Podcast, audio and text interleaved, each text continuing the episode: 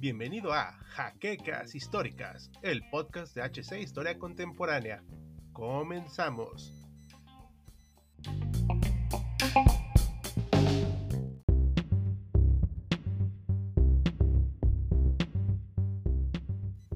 Acompáñanos en la tercera parte de esta historia de Sega, donde hablaremos del Saturn. No te olvides de sintonizar nuestro YouTube para poder ver el video. Comenzamos.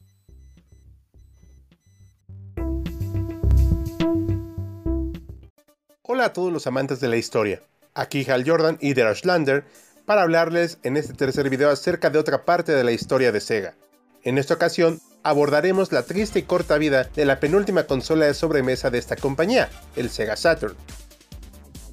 Como vimos en los videos anteriores, Sega había aprendido de algunos de sus errores, a la vez que logró desarrollar otros más graves. Sin duda alguna, su génesis fue brutalmente exitoso, especialmente cuando se compara con el Sega Master System, logrando colocarse como la segunda consola más vendida perteneciente a la generación de 16 bits. No obstante, el haber lanzado el 32X dañó en gran medida la reputación de la compañía a largo plazo, tanto por su calidad como por la confusión que provocó en su público a partir de 1994, como vimos en el video pasado, dando como resultado un terreno poco fértil para su nueva consola de 32 bits llamada, como ya mencionamos, Sega Saturn.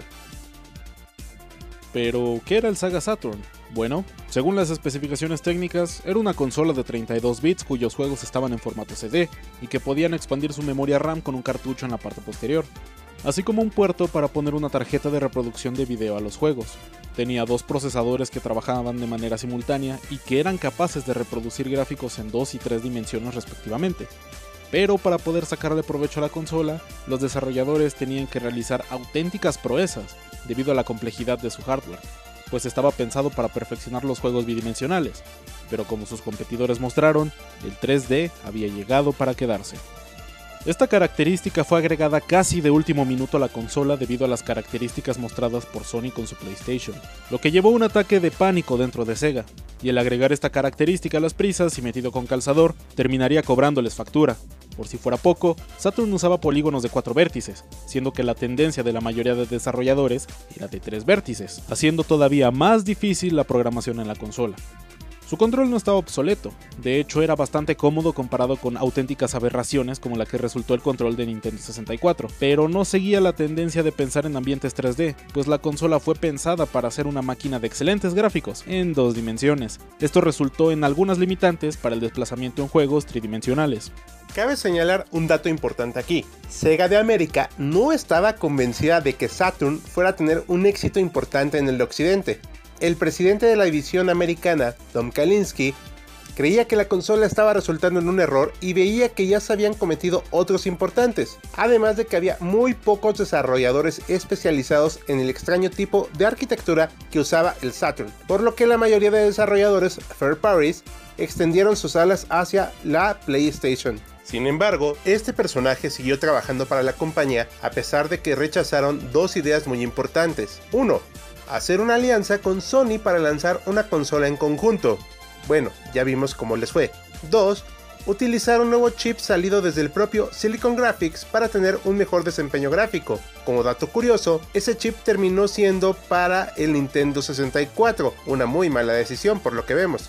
Para 1994, Sega lanzó Saturn en Japón con éxito, siendo bien recibida por la audiencia y compitiendo al tú por tú con Sony PlayStation. Debido a esto, creyeron que iban por el camino correcto, pero el tiempo les mostró que no, porque el mercado nipón nada tenía que ver con la situación en América. En marzo de 1995 se anunció que la consola se lanzaría en la región norteamericana en el llamado Saturn Day, un 2 de septiembre del mencionado año, pero Sega de Japón ordenó que se hiciera antes para poder competir con el PlayStation. Es por esta razón que el 11 de mayo se anunció en el primer Electronic Entertainment Expo E3 que desde ese momento Saturn estaba disponible en algunas tiendas seleccionadas de Estados Unidos que fueron previamente elegidas por Sega, lo cual molestó bastante a los distribuidores, teniendo un precio de salida de 399 dólares. Para desgracia de Sega, todo salió mal, pues Sony anunció ese mismo día que el PlayStation costaría 299 dólares y con esta simple declaración destrozó la salida del Saturn y por tanto el futuro de esta consola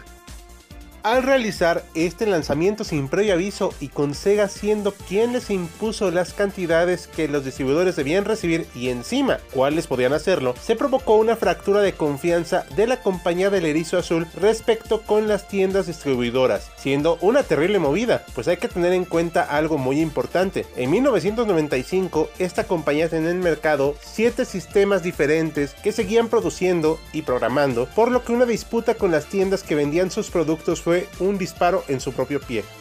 Además de que contar con tantas consolas y expansiones simultáneas representaba una sobresaturación en el mercado de dispositivos y, por tanto, una confusión en el consumidor. Bien, lo dijo Tom Kalinske, tomaron todas las malas decisiones posibles. Aunque la consola tuvo una vida muy accidentada, tuvo unos accesorios interesantes que fueron innovadores para su época. Control 3D, equipado con un joystick análogo y dos gatillos, se volvió la base para el control de Dreamcast. Fue usado principalmente para el juego Nights into Dreams. RAM Cartridge. Un cartucho que aumentó la capacidad RAM de la consola habiendo de distintos modelos y capacidades, con hasta 4 MB de RAM extra para la consola. Video CD Card. Diseñada para que la consola pudiera reproducir videos en tiempo real en sus juegos, lo cual muestra la falta de visión hacia el futuro de la misma. Netlink Netmodem, enfocado en ciertos juegos para dar jugabilidad en línea. Fue un fracaso comercial, pero estuvo en funcionamiento hasta la salida del Dreamcast y se volvió la base para el juego en línea de esta consola. A la par de esto, se lanzaron adaptadores para mouse y teclado. 1996, la consola de Sega ya había reducido su precio a 299 dólares debido a la dura competencia con Sony y gracias a un rediseño que no solo volvió a la Saturn más barata, sino que también tenía componentes de mejor calidad, como su lector que fue más duradero que en su primera versión. Pero la suerte ya estaba echada, porque Sony respondió reduciendo el precio de su consola a tan solo 199 dólares. Además, por si fuera poco, los juegos no eran llamativos para la audiencia norteamericana, aunado a que el público no sentía confianza alguna hacia Sega debido a sus tropiezos con la generación anterior de consolas. Es por todo esto que llegó un nuevo encargado de la logística de Sega en América, el cual se llamó Bernie Stoller y como su antecesor no estaba convencido de Saturn, pero al menos mantenía un intento de traer un flujo constante de juegos a la muy menguada consola de 32 bits con los escasos desarrolladores que conocían el modo de trabajar con el problemático sistema de doble procesador simultáneo. Lamentablemente para Sega y Saturn, sus declaraciones de 1997 marcaron el inicio del fin para este dispositivo. El Saturn no es nuestro futuro. Una serie de declaraciones tan brutales a solo dos años del lanzamiento de la consola fueron recibidas como un balde de agua fría para los consumidores. ¿Significaba esto que se acababa el apoyo a Saturn? ¿Cuánto tiempo le quedaba de vida? ¿Valía la pena comprarla? ¿A qué jugaba Sega con los consumidores?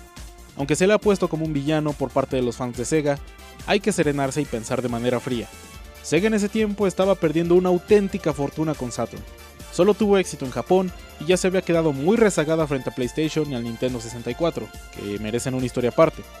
Perdieron el tradicional mercado europeo, en Brasil no figuraban más que con el Master System y América era un auténtico desastre a pesar de que ya habían descontinuado a todos sus lastres pasados. El negocio arcade no estaba rindiendo y la consola de esta generación simplemente no pudo estar a la altura de las circunstancias, por todas las malas decisiones de la compañía. Aparte, lo que pudo haber salvado a Sega, un juego de 3D en Sonic, no llegó porque el que había sido anunciado, Sonic Extreme, fue cancelado debido a que los empleados fueron literalmente hospitalizados por la abrumadora carga de trabajo que resultaba programarlo. La decisión de Sega y Stolar fue polémica, sin duda, pero en perspectiva parecía ser la única posible para rescatar una compañía, la cual ya estaba en números rojos sumamente preocupantes para 1997. Simplemente no se podía o quería mantener a flote en un mercado en el que se había dejado de figurar casi totalmente. El 30 de noviembre de 1998 se publicó el último juego de Saturn lanzado en Estados Unidos, Magic Knight Rayard. siendo oficialmente descontinuada ese año en la región, aunque logró mantenerse en Japón hasta bien entrado el año 2000, y enfocándose totalmente en su siguiente consola, que se lanzó en 1999. Su nombre, el Dreamcast. Al final, Saturn fue víctima de los errores en su concepción, aunque ha logrado colocarse como una consola de culto entre la comunidad de videojugadores, siendo muy cotizada a día de hoy, teniendo juegos que superan los mil dólares en buenas condiciones y un ejemplo histórico de cómo no hacer las cosas para lanzar un sistema de videojuegos. Pero antes de cerrar con esta tercera parte, debemos reconocer que el Sega Saturn tenía ideas muy interesantes y un gran potencial desperdiciado. Esta consola tenía un diseño limpio, simétrico pero atractivo a la vista, un control cómodo diseñado especialmente para controlar a la perfección juegos bidimensionales, las grandes estrellas de la consola, tanto por su manejo como su apariencia, pues estaban a la altura de los salones recreativos de la época, pero que tampoco se quedaban demasiado atrás con sus obras tridimensionales, pues con los desarrolladores adecuados se hacía un asombroso juego de perspectivas en donde se mezclaban escenarios tridimensionales con fondos en dos dimensiones para aprovechar al máximo el potencial gráfico de la consola y que dejaban como resultado un estilo característico del sistema que luce de maravilla a día de hoy. Ejemplos tenemos entregas como Virtual Fighter 2, Daytona USA, Sega Rally y el renombrado port de The House of the Dead, entre muchos más. Pese a todos sus errores, la Saturn demostró ser la mejor consola para juegos bidimensionales de la generación, aunque esta sería la última en tener un enfoque tan directo en esta perspectiva. Si quieres saber el desenlace de esta historia, no dudes en acompañarnos la siguiente semana, donde veremos el fin de Sega como productor de hardware. Nos despedimos Hal Jordan y Deus Landa, invitándote a ver los 20 mejores juegos de Saturn. Y para los amantes del podcast, no se olviden de suscribirse al canal de YouTube oficial de HC para conocer más de nuestro trabajo. Mientras tanto, quédate a ver esta lista de los 20 juegos más renombrados de esta consola. ¡Hasta la próxima!